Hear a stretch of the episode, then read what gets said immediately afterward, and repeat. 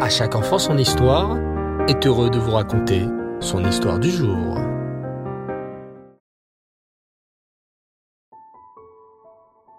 Bonsoir les enfants et Reftov, j'espère que vous allez bien. Baruch Hashem. Je suis très content ce soir de parcourir avec vous les aventures du peuple juif avec nos récits à la rencontre de notre tzadikim. Lors du dernier épisode, nous avons vu comment le roi Nebuchadnezzar va mettre en place un terrible projet. La construction d'une immense idole dans la vallée de Doura, en Babylone. Le roi Nebuchadnezzar espère, en construisant cette idole, que les Juifs vont fauter en se prosternant devant elle et transgresser ainsi la terrible Avera de Avodazara. Mais il y a un léger souci. Daniel, le premier ministre du roi Nebuchadnezzar, est juif, et il est évident qu'il n'acceptera jamais de se prosterner devant une idole. Que faire? réfléchit le roi Nebuchadnezzar. J'ai dit à tout mon peuple que Daniel est mon premier ministre, qu'il est le meilleur, que je le considère même comme un dieu. Mais s'il refuse de se prosterner devant mon idole, je serai obligé de le jeter au feu. Et je n'aurai plus de ministre.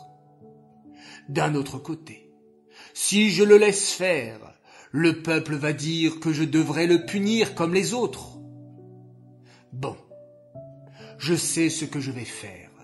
Je vais trouver une excuse pour envoyer mon ministre Daniel très loin ainsi, il ne sera pas présent le jour où j'ordonnerai à tout le royaume de se prosterner devant l'idole de Dora. C'est ainsi que le roi Nebuchadnezzar convoqua Daniel dans la salle du trône. Daniel, mon cher ministre, j'ai besoin de t'envoyer en mission spéciale en Eret Israël. Je vous écoute, votre majesté répondit Daniel. Voilà. J'ai beaucoup de troupeaux et j'ai besoin de bons pâturages pour les nourrir. En Eret Israël, il existe des graines très particulières qui produisent de l'herbe de qualité. Je t'envoie donc en mission en Eret Israël pour aller me chercher ces graines. Daniel savait parfaitement quelle était l'intention secrète du roi l'éloigner de Babylone pendant qu'il ordonnerait à tous de se prosterner devant la statue. Daniel accepta alors la mission et partit en Eret Israël pendant quelque temps. Quand il revint, Daniel vit des milliers d'hommes et de femmes qui se précipitaient vers l'idole de Doura pour se prosterner devant elle. Les gens avaient très peur d'être brûlés vifs par le cruel roi Nebuchadnezzar, et tous venait se prosterner devant cette immense statue.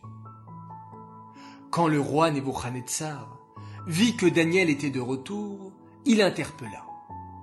Ah, Daniel, mon cher ministre, tu es de retour.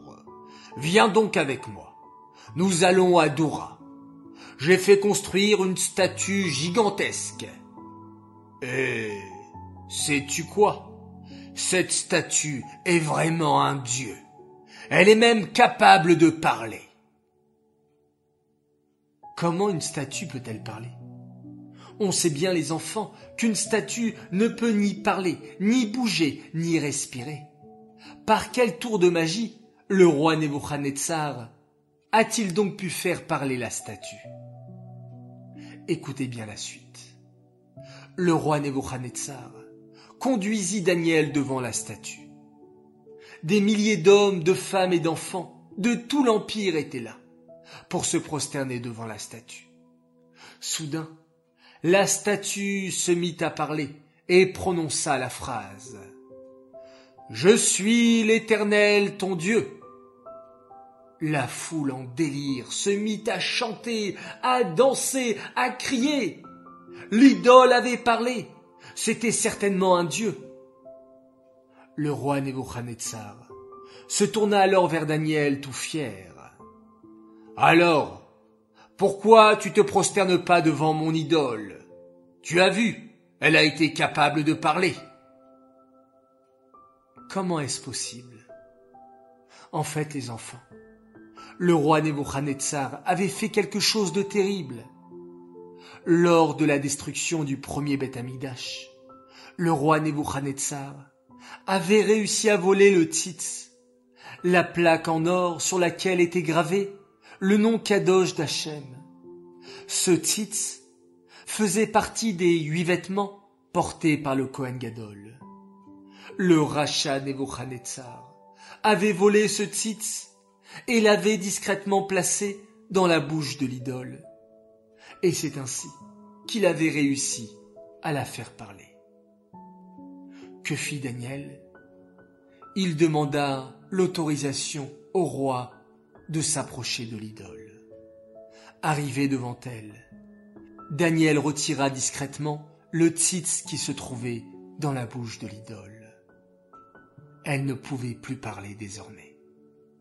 À ce moment, un vent très violent surgit et renversa l'idole qui se brisa à terre devant la foule ébahie. Que va-t-il se passer, les enfants? Le roi Nebuchadnezzar va-t-il se mettre en colère? Va-t-il punir Daniel?